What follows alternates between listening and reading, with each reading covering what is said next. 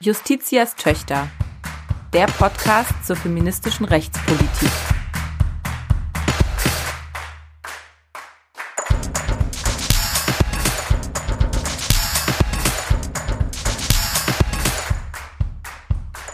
Ein Podcast des Deutschen Juristinnenbundes. Herzlich willkommen zur ersten Ausgabe Justitias Töchter, der Podcast zur feministischen Rechtspolitik. Mit mir, Dana Valentina, und mit Selma Gata, hallo. In unserem heutigen Podcast sprechen wir über rechtspolitisches Engagement in der Covid-19-Krise. Wir freuen uns, dass wir für dieses aktuelle Thema Professorin Maria Versich, die Präsidentin des Deutschen Juristinnenbundes, später als Gast begrüßen dürfen. Bei Justitias Töchter sprechen wir über Recht, und zwar aus einer feministischen Perspektive. Uns interessieren dabei vor allem rechtspolitische Forderungen und aktuelle Entwicklungen in Gesetzgebung und Rechtsprechung zur Gleichberechtigung der Geschlechter. Wir möchten über feministische Themen im Recht und mit Frauen über Recht sprechen. Dana, du sagst es, wir möchten in diesem Podcast über feministische Themen im Recht sprechen, über feministische Rechtspolitik und damit erstmal eine von uns wahrgenommene Leerstelle füllen, denn es gibt zwar viele Podcasts, die über rechtliche Themen sprechen, es gibt auch viele tolle Podcasts, die feministische Themen verhandeln, aber eben noch nicht den Podcast, der beides zusammentut und eben feministische Themen im Recht verhandelt. Und ich kann, wir sind ja beide Juristinnen, ich kann von mir berichten, dass das auch bei mir ganz persönlich eine Weile gedauert hat, bis ich verstanden habe, dass die Themen, die mich als Feministin interessieren, die gleichstellungspolitischen Themen, sich natürlich auch im Recht spiegeln und ehrlich gesagt auch ganz besonders spannend dort verhandelbar sind und es auch ganz besonders spannend ist, das Recht aus einer feministischen Perspektive zu befragen. Und genau das möchten wir hier tun. Wir reden über feministische Rechtspolitik. Und dabei ist es unser Vorhaben oder unser Anliegen, nicht nur diejenigen zu interessieren, die sich ohnehin schon mit dem Thema beschäftigen oder die ohnehin schon Expertinnen auf dem Feld sind, sondern wir möchten es schaffen, dass auch die, die politisch interessiert sind und juristisch vielleicht interessiert sind, aber noch nicht so ähm, noch nicht so weit in ihrer juristischen Ausbildung oder gar keinen juristischen Background haben, ähm, auch etwas von den Themen haben, die wir hier miteinander besprechen. Wir möchten heute über Rechtspolitik, feministische Rechtspolitik in der Krise sprechen. Und wenn wir uns jetzt hier vorab die Zeit nehmen, das Thema ein bisschen einzuordnen oder zu erklären, wie wir es auch in Zukunft handhaben wollen, da ähm, interessiert mich natürlich, Dana, was ist denn feministische Rechtspolitik für dich und was interessiert dich daran ganz besonders? Ich würde sagen, mich interessiert an feministischer Rechtspolitik vor allem die äh, Beschäftigung mit der Verbindung von Recht, Geschlechterordnung und Herrschaft. Feministische Rechtspolitik hat ja das große Potenzial, bestehende gesellschaftliche Macht- und Ungleichheitsverhältnisse sichtbar zu machen und sie in Frage zu stellen. Wenn wir beispielsweise an die Unterrepräsentanz von Frauen und anderen marginalisierten Personen in der Politik, in der Wirtschaft oder der Wissenschaft denken, ähm, ist es ja so, dass wir Befunde vorfinden. Zum Beispiel hat die Zeit Online im, im Rahmen einer Untersuchung festgestellt, 2018, dass in Führungspositionen der Bundesverwaltung mehr Männer mit dem Namen Hans als Frauen insgesamt vertreten sind.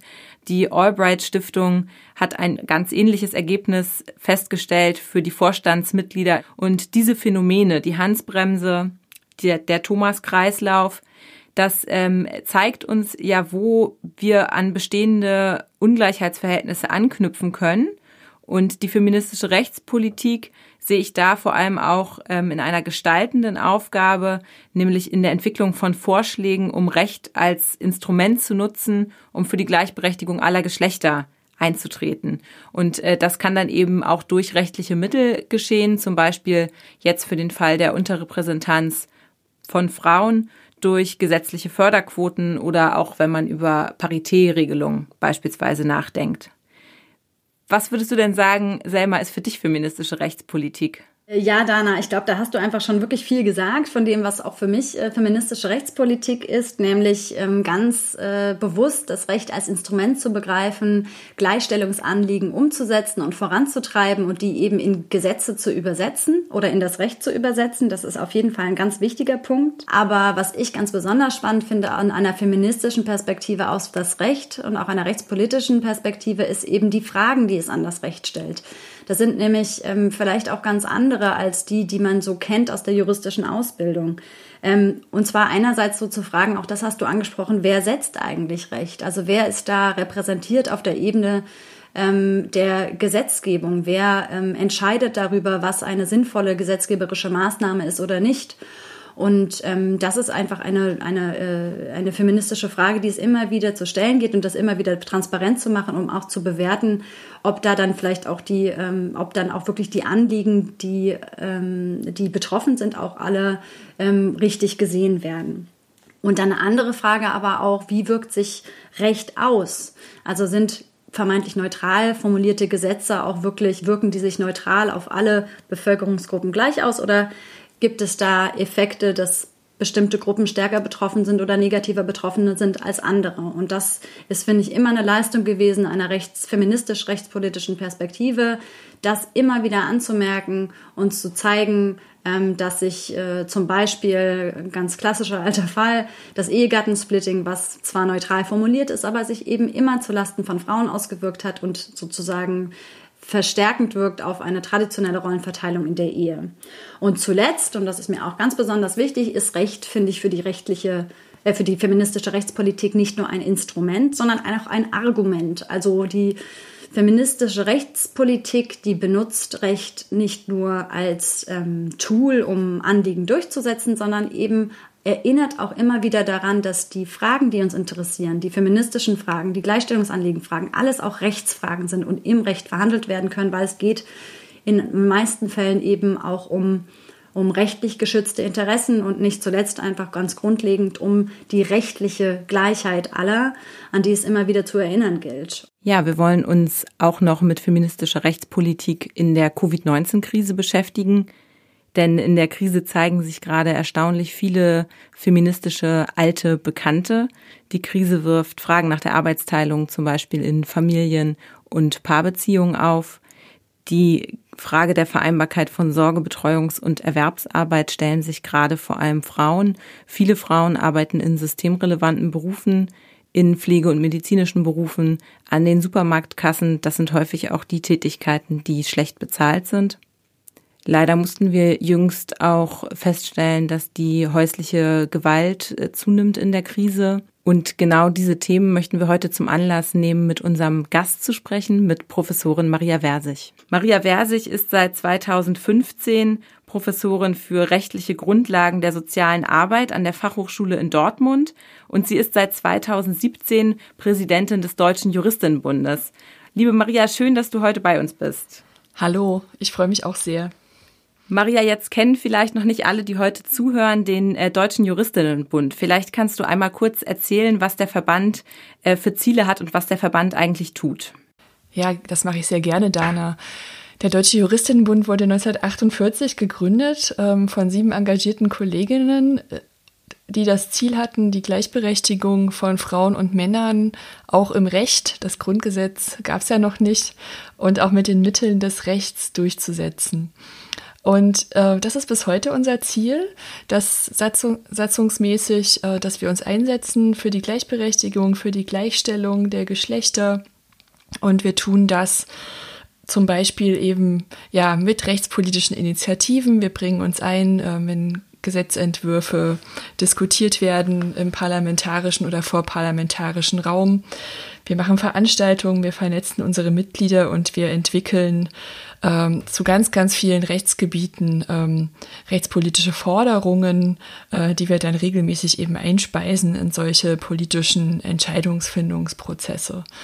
Das ist eine äh, stolze Geschichte, wie ich finde, ja, über 70 Jahre. Und wenn man so schaut in die Rechtsgeschichte, viele Dinge, die wir heute selbstverständlich finden, äh, ja, als die erstmals diskutiert oder durchgesetzt wurden, kann man eigentlich sicher sein, war auch der Deutsche Juristinnenbund äh, mit an Bord, die Kolleginnen.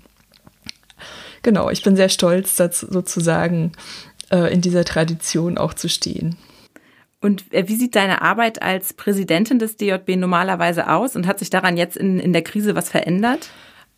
Also ich vertrete als Präsidentin den Verband nach außen gegenüber der Politik, aber auch gegenüber anderen Verbänden und ich bin natürlich sehr involviert, auch gemeinsam mit den vielen ehrenamtlichen Kolleginnen, die äh, zusammen unser, unser Verbandsleben gestalten in die tägliche Verbandsarbeit. Also es war bisher, es war schon immer so, dass ich also sehr viel E-Mails schreibe, telefoniere, Videokonferenzen mache, aber auch eben ja im Bundestag mit PolitikerInnen auf Veranstaltungen in Gesprächen, Hintergrundgesprächen mit anderen Verbänden äh, unsere Themen voranbringe. Und ja, die Präsenzarbeit, die fällt im Moment weg. Ich bin sehr beschäftigt im Moment damit, auch zu überlegen, wie können wir unseren Verband sozusagen in diesen schwierigen Zeiten jetzt neu aufstellen. Und was auch ich feststelle, ist, dass einfach die Taktung von Politik nochmal enorm zugenommen hat. Die, die Anhörungsfristen zum Beispiel für Gesetzentwürfe, die sind jetzt so kurz, ähm, ja, wir könnten Tag und Nacht arbeiten. Und das tut ihr ja oder tun wir ja alle ehrenamtlich, ne? Richtig, genau. Das ist natürlich eine Herausforderung. Das ist schon immer eine Herausforderung gewesen. Äh, wir haben keinen großen Apparat mit Referentinnen und Referenten, die äh, unsere Stellungnahmen schreiben, sondern das machen Kolleginnen neben hochqualifizierten Jobs und Familie, weil sie es wichtig finden im Ehrenamt. Und ja, je schneller diese Dinge gehen müssen, desto schwieriger ist das natürlich dann auch. Maria, du hast es gesagt, das Tagesgeschäft des DJB ist es, sich in rechts, mit rechtspolitischen Forderungen in Gesetzgebungsprozesse oder in die Politik einzubringen. Und du hast auch schon gesagt, ähm, dass natürlich jetzt die Krise nicht dazu geführt hat, dass ähm, die Arbeit des DJB stillsteht, sondern im Gegenteil, es gibt Themen, und das sagte ja auch Dana eingangs, ähm, die jetzt ganz besonders äh, virulent werden oder nochmal auf den Plan geraten. Was sind die Forderungen des DJB in diesen Tagen an die Politik? Wir haben sehr früh darauf aufmerksam gemacht, dass die Krise jetzt wie ein Brennglas wirkt, die quasi bestehende Ungleichheiten und Ungerechtigkeiten in unserer Gesellschaft nochmal sichtbarer macht. Ja, das äh, fängt an mit den ähm, sogenannten systemrelevanten Berufen. Wer ist das überhaupt? Es zeigt sich bei den Beratungsgremien. Äh, es ist ein großer Aufschrei äh, aus meiner Perspektive durch äh, die feministische Rechtspolitik und auch insgesamt durch die Frauenpolitik gegangen, als die Leopoldina Arbeitsgruppe ihre Empfehlungen vorgelegt hat für die Maßnahmen in der Krise. Diese Arbeitsgruppe war sehr, sehr stark männerdominiert. Da waren nur zwei Frauen drin. Das hat sich dann auch, äh, wie viele gesagt haben, in den Empfehlungen niedergeschlagen. Ja, dass Kinderbetreuung, äh, die Kita-Öffnungen ähm, ein Thema war, was sehr weit hinten auf der Agenda stand. Und genau, die unbezahlte Arbeit, die in der Krise also jetzt sehr stark wieder zurückgeworfen wurde ins Private, Kinderbetreuung zu Hause, Homeschooling zu Hause, führt uns als Feministinnen natürlich unmittelbar zu der Frage, wer macht eigentlich diese Arbeit und wie wird sie bezahlt. Gerade heute Morgen las ich bei Twitter eine Mutter, die schrieb, ich habe meine Arbeitszeit reduzieren müssen um zehn Stunden, weil ich nicht systemrelevant bin und keinen Betreuungsplatz habe. Äh, warum kriege ich eigentlich kein Kurzarbeitergeld? Wo bleibt die Lohnersatzleistung für Eltern? Also, und diesem Thema Sorgearbeit in der Krise haben wir als DJB dann auch eine Stellungnahme gewidmet äh, wo wir nicht nur so eine Lohnersatzleistung gefordert haben, sondern eben auch ganz klare Perspektive für Kinder, äh, die auch Rechte haben sozusagen und Interessen und dass wir gesagt haben, die Kita-Öffnungen und die Schulöffnungen, ähm, dafür braucht es natürlich unter den ganzen hygienischen Bedingungen, die es eben derzeit so geben muss, ganz, ganz klare Perspektiven für Eltern. Also das war ein Schwerpunkt. Und wir haben auch dann nochmal das Augenmerk gelenkt, da können wir vielleicht gleich nochmal drüber reden, wie ist das eigentlich in der juristischen Ausbildung, Eltern, die im Referendariat sind und jetzt ähm, diese Doppelbelastung haben durch Betreuung und Lernen für ganz essentielle Prüfungen. Und das finde ich aber auch ganz wichtig, wir müssen auch immer schauen auf ähm, die Menschen, die jetzt schon marginalisiert leben. Deshalb haben wir auch gefordert, dass man schauen muss, dass die Flüchtlingsunterkünfte, wo ja viel noch mit Gemeinschaftsunterkünften gearbeitet wird, Sammelunterkünften auf engstem Raum, dass das ein Hort ist für Ausbreitung von Viren. Da haben wir gefordert, dass ähm, das sofort beendet werden muss und zu einer dezentralen Unterbringung wir kommen müssen. also in der feministischen Rechtspolitik, vielleicht kann ich das zusammenfassend noch sagen, äh, es sind alte Themen, die jetzt im neuen Gewand sich zeigen. Die Frage, äh, wessen Interessen werden gehört, welche Themen gelten als wichtig. Ja, und ich denke, was wir dann immer einbringen, ist eben die Perspektive auf genau die Geschlechterverhältnisse, die in unserer Gesellschaft herrschen, äh, hinzuweisen und auf die Folgen, ähm, die das dann quasi hat für konkrete Interessen, ja, wie zum Beispiel die Eltern im Homeoffice ohne Betreuungsplatz, die Geflüchteten in der Sammelunterkunft.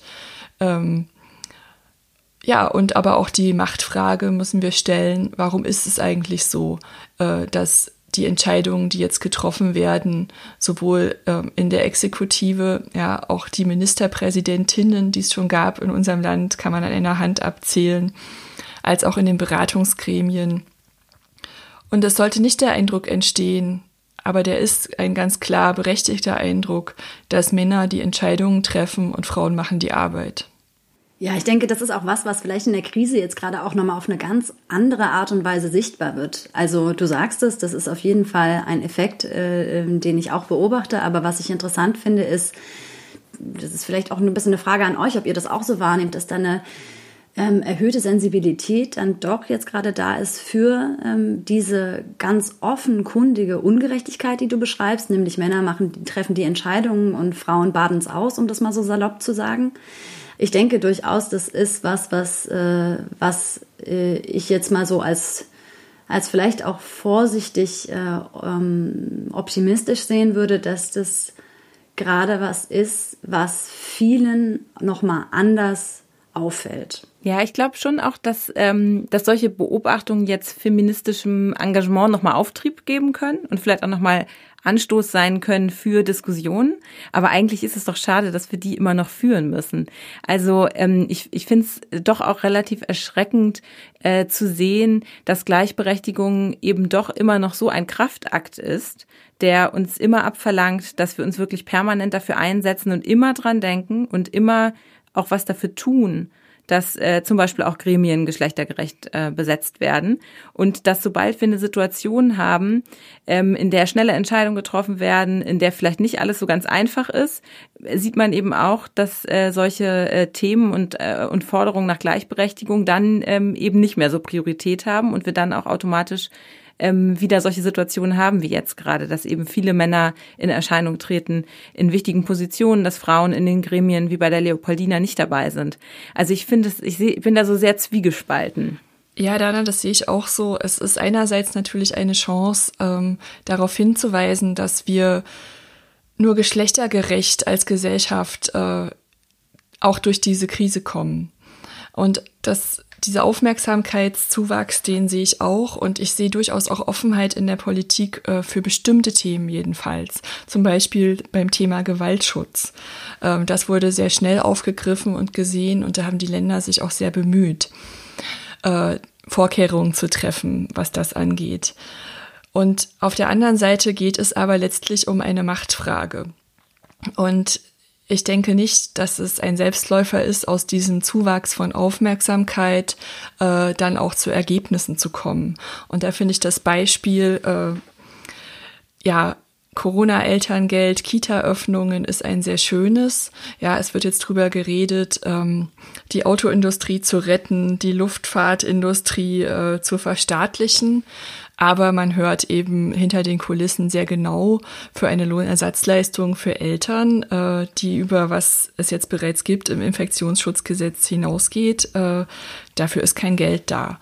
Und äh, ja, also es, es, es ist kein Selbstläufer, man muss die Dinge immer erkämpfen, aber natürlich liegt in jeder Krise auch immer eine Chance. Und ich denke, wir müssen auch dann darüber reden, was ist eigentlich die Gesellschaft, äh, die wir uns nach der Krise wünschen, denn die große Wirtschaftskrise, äh, die die Folge sein wird der jetzigen Entwicklungen, die steht uns ja noch bevor. Ja, in der Tat. Also ich denke auch nicht, dass es ein Selbstläufer ist, weil ja aus dieser Sichtbarkeit noch nicht ähm, automatisch ein Problembewusstsein folgt. Also ähm, ich denke, dass da auch noch an vielen Stellen vielleicht immer noch die ähm, Auffassung äh, herrscht, dass dieses Problem sozusagen der Kinderbetreuung dann doch im Kern ein privates ist. Also dass, ähm, wenn du sagst, so worüber wird jetzt diskutiert, wer wird gerettet und wer wird unterstützt und so weiter, dann ist es ja immer auch eine Aufteilung, ähm, was ist äh, im Interesse der Allgemeinheit sozusagen, was ist im öffentlichen Interesse, wo, was müssen wir stemmen und was ist eben vielleicht einfach ein Problem von Privaten. Und ähm, das ist zum Beispiel auch was, was sich äh, jetzt zeigt, äh, ganz klar eben in dieser Care-Frage, in der Corona-Eltern-Frage und zwar auch auf Ebene, das hast du schon angesprochen, der juristischen Ausbildung. Und da zeigt sich eben einerseits, wie ungleich sich das auswirkt, während vielleicht andere ExamenskandidatInnen gerade mehr Zeit haben zum Lernen, haben die natürlich, äh, also diejenigen, die Sorgearbeit zu Hause zu verrichten haben, jetzt ungefähr 100 Prozent weniger Zeit. Und ähm, bislang gibt es da noch überhaupt keine flächendeckenden Regelungen. Es gibt noch überhaupt kein äh, wirkliches Problembewusstsein auch auf Seiten der Verantwortlichen, weil ich glaube, also so ist meine Diagnose, da eben auch noch so ein bisschen die, äh, die Idee äh, vorherrscht, naja, das ist eben ein Problem von diesen privaten Einzelpersonen, die eben Sorgearbeit zu Hause zu leisten haben, sich am Ende auch noch irgendwie freiwillig für Kinder entschieden haben und da können wir jetzt nichts machen, beziehungsweise da müssen wir auch nichts machen. Und da muss auf jeden Fall auch nochmal das Bewusstsein noch besser verankert sein, dass das Ganze eben keine privaten Probleme sind und dass natürlich Sorgearbeit auch ein gesellschaftlich unglaublich ähm, äh, gravierende Aufgabe ist, die da wahrgenommen wird und ähm, das nur, weil das vielleicht auch historisch äh, insbesondere Frauen betroffen hat, die diese Arbeiten verrichtet haben, das nicht bedeutet, dass ähm, sie damit alleingelassen werden können. Und es ist, äh, Dana, da bin ich auch bei dir traurig, dass eben diejenigen jetzt gerade, die davon besonders betroffen sind, an vielen Enden dann doch darauf verwiesen sind, sich privat irgendwie zu helfen, indem sie wie die Person auf Twitter, Maria, was du erzählt hast, ähm, äh, einfach äh, ihre Arbeitszeit reduziert und dann aber die Lohneinbußen hinzunehmen hat oder im Referendariat ähm, jetzt die ReferendarInnen überlegen, sich selbst aus dem Vorbereitungsdienst zu entlassen, weil ihm nicht in, so weit entgegengekommen wird, dass das Examen einfach mal um ein paar Monate verschoben wird. Und das sind auf jeden Fall Zustände, die ähm, gerade in so einer Krise, die ohnehin belastend für alle ist, dann einfach nochmal ganz besonders belastend wirkt für diejenigen, die zusätzliche Belastungslagen zu schultern haben. Ja. Absolut, Selma. Das ist ein Riesenthema und ich denke, gerade wir Juristinnen und Juristen ähm, würden gut daran tun, uns immer auch vor Augen zu führen. Ja, wir denken, wir, wir kriegen ja in der, in der Ausbildung ähm, so eine ja, so eine vermeintliche Objektivität vermittelt. Und äh, ich glaube, was wir doch häufig, was häufig fehlt und was wir auch mehr bräuchten in der Politik, ist die Reflexion, dass der eigene Blick auf die Welt quasi sehr stark geprägt ist von den eigenen Lebensverhältnissen. Und deswegen brauchen wir auch Vielfalt äh, in der Politik. Äh, in allen Bereichen unserer Gesellschaft, weil dann diese Perspektivenvielfalt auch ähm, viel besser abgebildet ist und dann es eben nicht so leicht passiert, dass solche Schubladen, äh, solches Schubladenbedenken besteht oder dass ähm, Genau, also so vermeintlich private, historisch äh, tradierte äh, Bilder in den Köpfen dann ähm, zu Nachteilen für konkrete Menschen führen. Ich musste jetzt gerade noch mal daran denken, ich weiß nicht, ob ihr Anne Will gesehen habt zur Corona-Krise. Da hat ja Professorin Jutta Almendinger gerade in Bezug auf ähm, die äh, Frage jetzt von Kinderbetreuung, Homeschooling, der Belastung von Eltern und besonders von Frauen ähm, in der Corona-Krise zum Anlass genommen und auch von einem Backlash äh, gesprochen. Ähm, wie siehst du das? Würdest du sagen, uns droht äh, ein Backlash jetzt gerade in der Krise? Ja, ich denke, es droht ein Backlash nicht nur in den Geschlechterrollen, sondern auch in den Verteilungsentscheidungen, die wir, die gerade getroffen wurden, äh, könnte man sicherlich, wenn man das äh, rückblickend später einmal analysiert, äh, sehen, dass Frauen nicht in gleichem Maße profitieren von den diversen Rettungsschirmen, die jetzt aufgespannt werden. Aber das ist natürlich eine Frage für die Zukunft. Äh, es droht äh, sich wieder zu verfestigen, dass die Öffentlichkeit ein Raum ist, in dem Männer sprechen, dass das Private ein Raum ist, in dem Frauen für andere sorgen und das gerne und freiwillig und unbezahlt tun. Und ich würde mir wünschen, dass wir in eine Zukunft gehen, wo wir nochmal klarer und mit konkreteren Maßnahmen gleich Gleichstellung voranbringen. Denn eine Sache hat die Krise doch gezeigt, wenn man will, dann geht sehr viel und dann geht sehr viel auch sehr schnell. das ist etwas, was wir als Frauenverbände und als feministische Rechtspolitikerinnen äh, so nie erleben. Alle Erfolge der Vergangenheit waren hart erkämpft äh, in gemeinsamem Schulterschluss und äh, waren auch zum Teil dann Glückssache, wenn ein politisches Zeitfenster sich geöffnet hat. Ich glaube, in der Zukunft sollten wir wirklich mit konkreten Maßnahmen, äh, die es schon lange gebräucht hätte, sagen, gerade jetzt, weil jetzt der Backlash kommt, äh, machen wir zum Beispiel ein Entgeltgleichheitsgesetz, machen wir eine Quote für Vorstände, schaffen wir die Minijobs ab und ja, die Liste ist lang, was man alles noch machen könnte, um wirklich mal voranzukommen. Ich glaube, das können wir doch auch ganz gut so, so mitnehmen, vielleicht uns äh, jetzt mehr denn je für Gleichberechtigung einzusetzen und äh, dafür einzutreten, dass wir jetzt wirklich mal die nächsten Schritte auch gehen können, rechtspolitisch. Soll ich euch mal mein Fundstück vorstellen? Ja. Willst du, die, willst du das Fundstück noch anmoderieren? äh, ja, ich würde das Fundstück vielleicht genau kurz anmoderieren. Genau. Feministische Fundstücke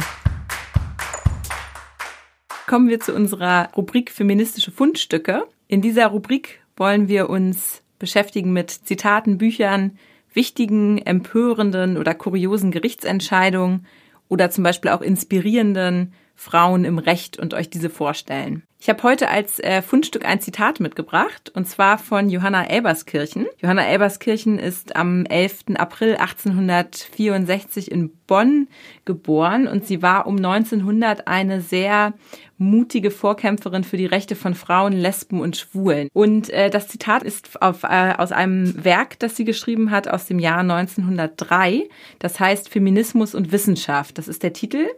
Und sie beginnt mit den Worten, ich hätte auch schreiben können Feminismus und Schwachsinn, denn die Kritik, die im Namen der Wissenschaft am Feminismus verbrochen wird, hat oft mit Wissenschaft wenig zu tun.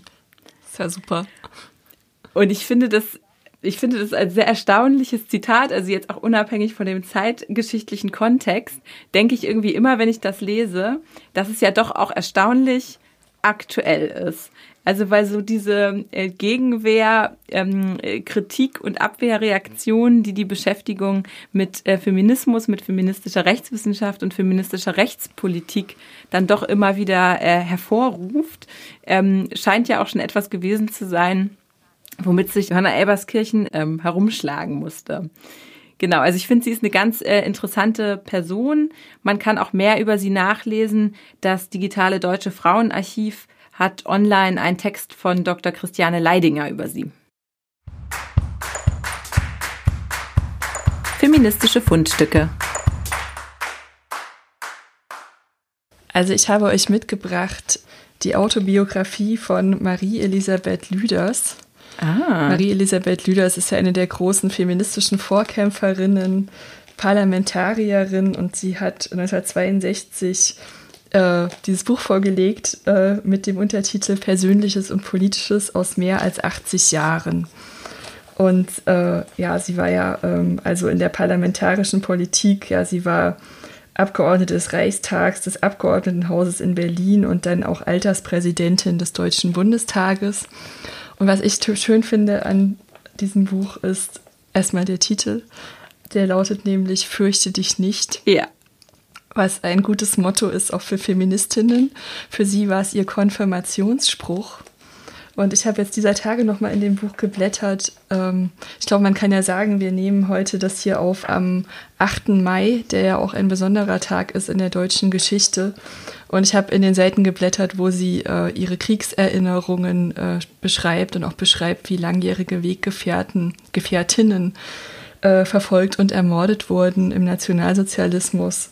Und äh, zum Abschluss äh, beschreibt sie dann, und das wollte ich euch noch vorlesen, ähm, da beschreibt sie, wann sie wieder Hoffnung hatte. Und das war, Zitat, am 12. Mai wird die Verdunklung über ganz Deutschland aufgehoben.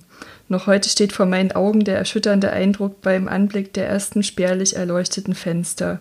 Kleine Lichter der Hoffnung, dass endlich der furchtbare Totentanz beendet, dass endlich die noch Lebenden in die Heimat zurückkommen würden. Und gerade viele Juristinnen ähm, sind ja geflohen ähm, nach 1933 und viele von ihnen sind nicht zurückgekommen. Und ähm, ja, Das ist mein Fundstück. Es ist ein optimistisches, durchaus fürchte dich nicht, aber auch ein bisschen ein trauriges. Ja, es äh, macht richtig Gänsehaut, fand ich das Zitat. Mhm. Ja, vielen Dank, Maria. Feministische Fundstücke.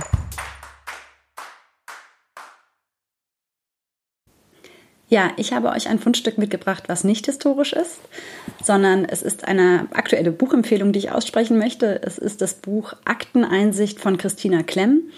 Ähm, es trägt den Untertitel Geschichten von Frauen und Gewalt und genau das ist es. Es sind Geschichten, die Gewalt gegen Frauen, die von Gewalt gegen Frauen handeln. Ähm, und ich möchte euch das Buch deswegen empfehlen, weil es einerseits wirklich äh, wahnsinnig packende Geschichten sind, die dieses Erleben von Gewalt gegen Frauen ähm, sehr plastisch machen und einem näher bringen, und zwar buchstäblich. Also mir ist dieses Buch wirklich sehr nahe gegangen. Aber es ist auch gleichzeitig ein hochinformatives Buch und ein sehr kluges Buch, denn alle diese Geschichten haben eine weitere Ebene. Also Christina Klemm ähm, versieht diese Geschichten mit Einschüben, in denen sie ähm, Informationen zur Realität von Gewalt gegen Frauen in Deutschland liefert, aber auch immer wieder die Frage verhandelt, wie reagiert das Recht auf diese Gewalterfahrung? Was passiert in einem Strafverfahren?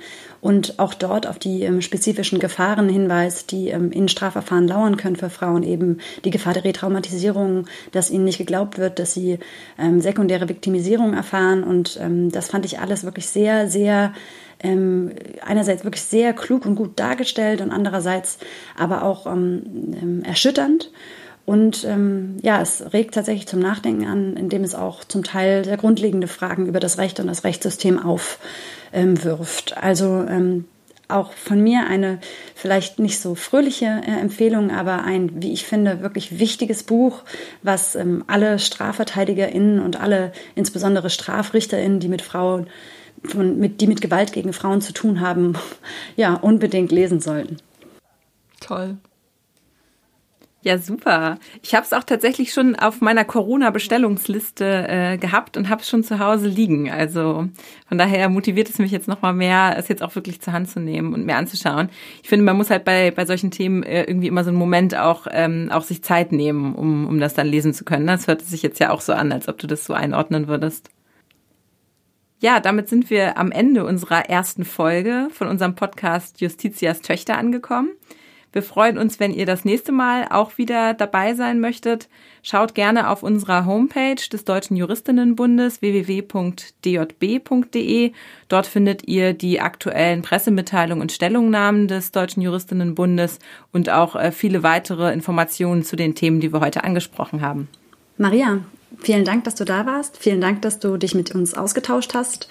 Und wir wünschen dir viel Erfolg weiterhin bei deiner Arbeit im DJB mit unserer Arbeit. Vielen Dank, Selma.